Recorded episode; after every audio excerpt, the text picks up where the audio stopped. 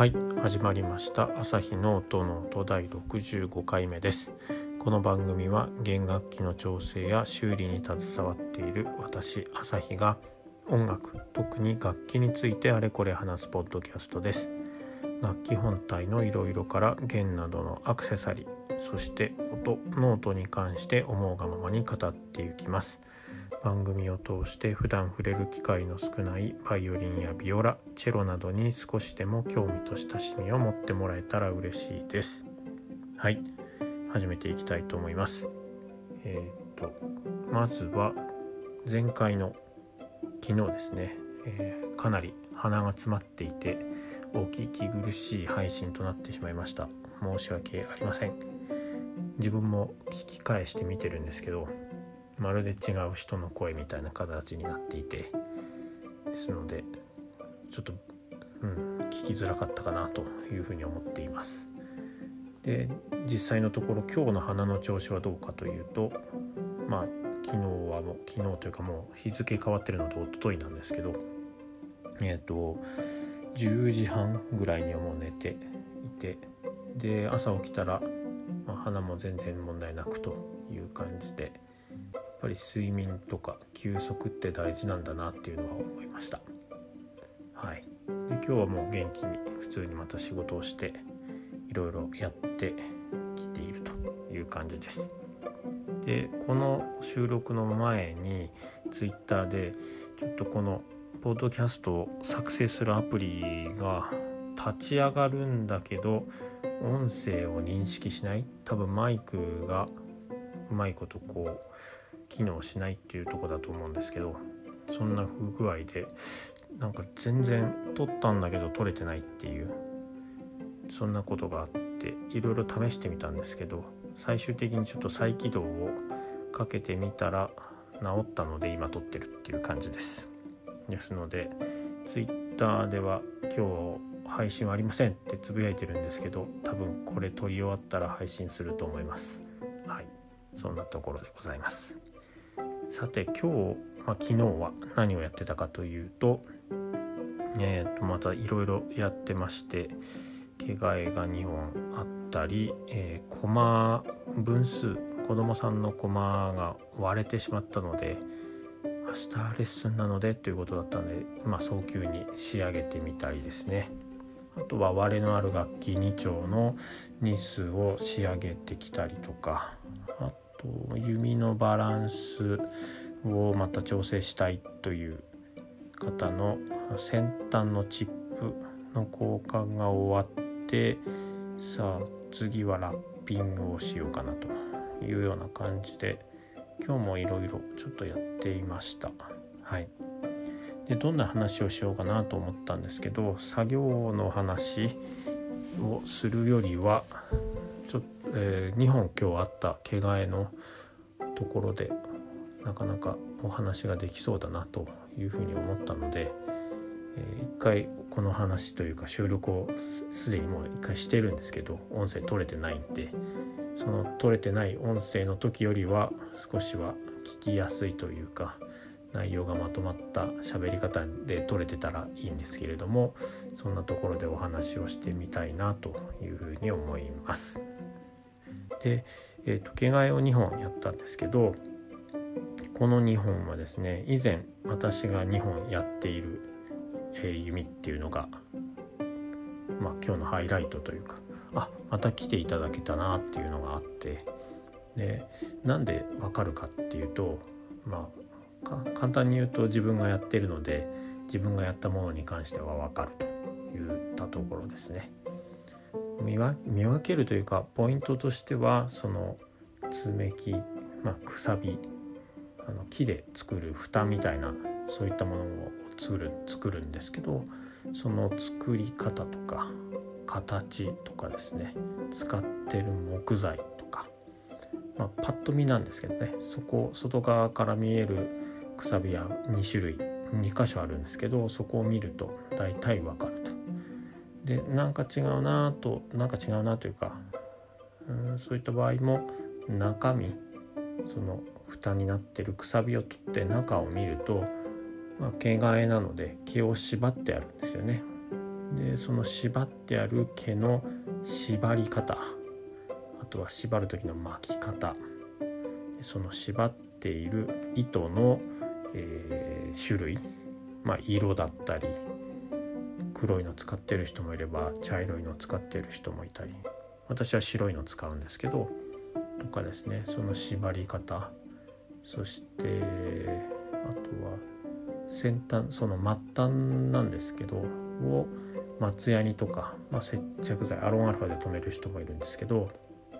えー、それの使ってるその末端処理のもの松ヤニを使っているのかとかあとは松ヤニでもですね茶色い松ヤニを使っている人もいれば、まあ、飴色みたいな形の人もいますし私は松ヤニなんですけどなんか緑っぽい変な色をしたような形の松ヤニがなぜか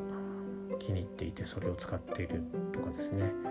あとは松ヤニをどれくらい量をつけてるかとかどれ、えーと、焦がすくらいまで松ヤニを熱してる人もいれば、まあ、とりあえずパパッとやってる方もいたりとかですね。いろいろあってそういったところを見るだけ見るとさらにあこれは絶対私とか、うん、これはちょっと違うなとかですね。そういったところが分かるということになっております。ですのでなんだろうな。あのまたいつもよろしくお願いします。今回もよろしくって持ってきてくれても実は他のお店で一回毛替えをしてたりとかするとそれは多分職人さんは分かってしまうと思うのでなんかこうちょっとしょ口では出さないですけどちょっとしょぼんとしてしまうといったところはあると思います。はい、あとそうですねそういったその誰がやったとかっていうところの話で言うと一度も毛替えをしてない工場で毛替えをされた弓っていうのが分かる場合もあります。これは先ほど言った木のくさびが木ではなくてなんか樹脂のものでできてる。でそれを詰め詰め込んであったりとかですね。あとはそうだな。木の、えー、素材がかなりこうやわ柔らかいわけではないんですけどそういった木でしかも木をその穴の中にこう蓋をするように入れるんですけどその向きが全く違う。要はその方があのー、なんだろうな。簡単に素早くパパッといけるんですけど、まあ、抜けやすいっていうところがあるのでまあ大体そういう場合は中にボンドで毛を接着してやるっていう場合があるんですけどですのでそういった毛替えをのスタイル仕方をしてる弓っていうのはあ最初めて買った時のままなんだな。つまりはボンドで止まってるかもしれないなとか。あとはその、えー、穴が開いている穴の形状も結構適当って言ったらあれなんですけど安い安価な指の場合は本当ドリルで開けただけ丸い穴になってたりとかですね。することがあります。基本的には指の職人さんとかが作る指のその穴っていうのは長方形とかあと台形ということで必ず必ずというか角張ってるのが普通なのでですのであこれはちょっと穴も修正をしてそこから毛替えをしないといけないなとかですね。そういうのを感じたりもしますのでなかなか毛替え一つとっても職人さんというかやってる側はいろんなことが分かってしまうよっていうような感じのお話でございます。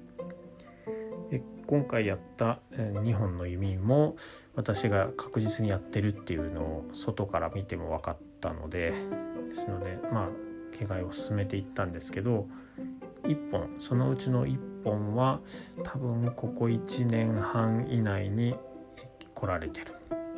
感じもう1本の人は少なくとも2年以上前に私が毛替えをしていた人っていう感じですね。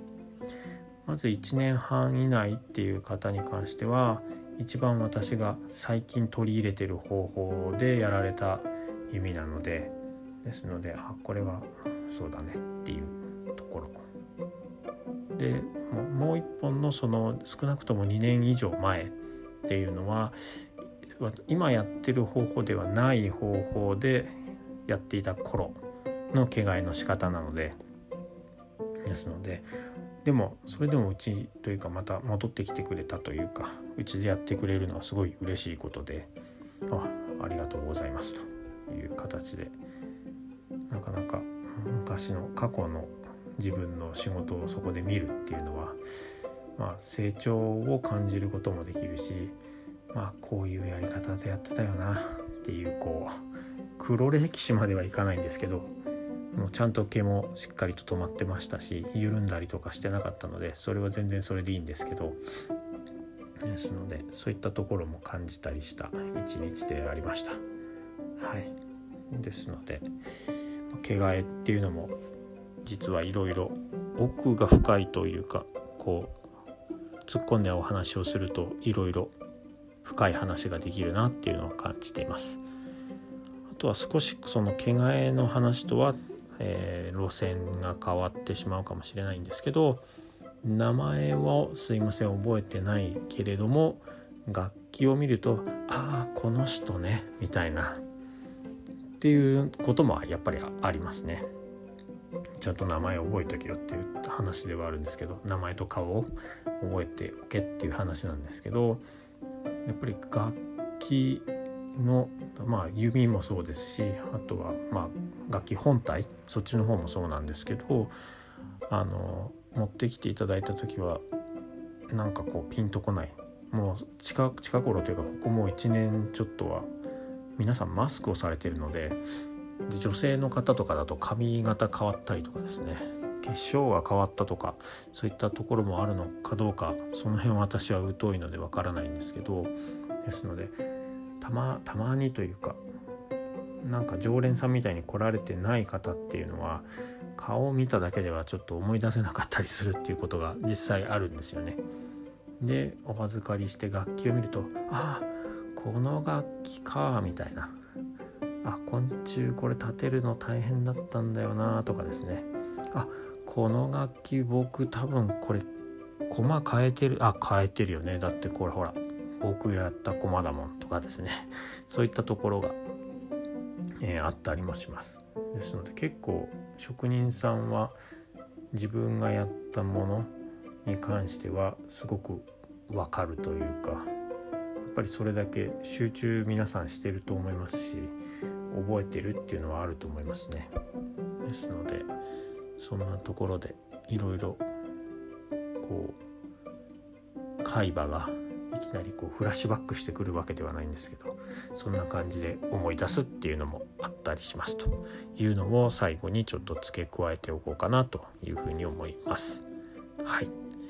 そんなわけで今日の朝日の音ノートはこの辺にしたいと思います。番組を気に入ってくれた方は、えサブスクライブやチャンネル登録 Twitter や Instagram もやっておりますのでフォローやいいねなどあとはコメントとかですねどんどんつぶやいてみてください。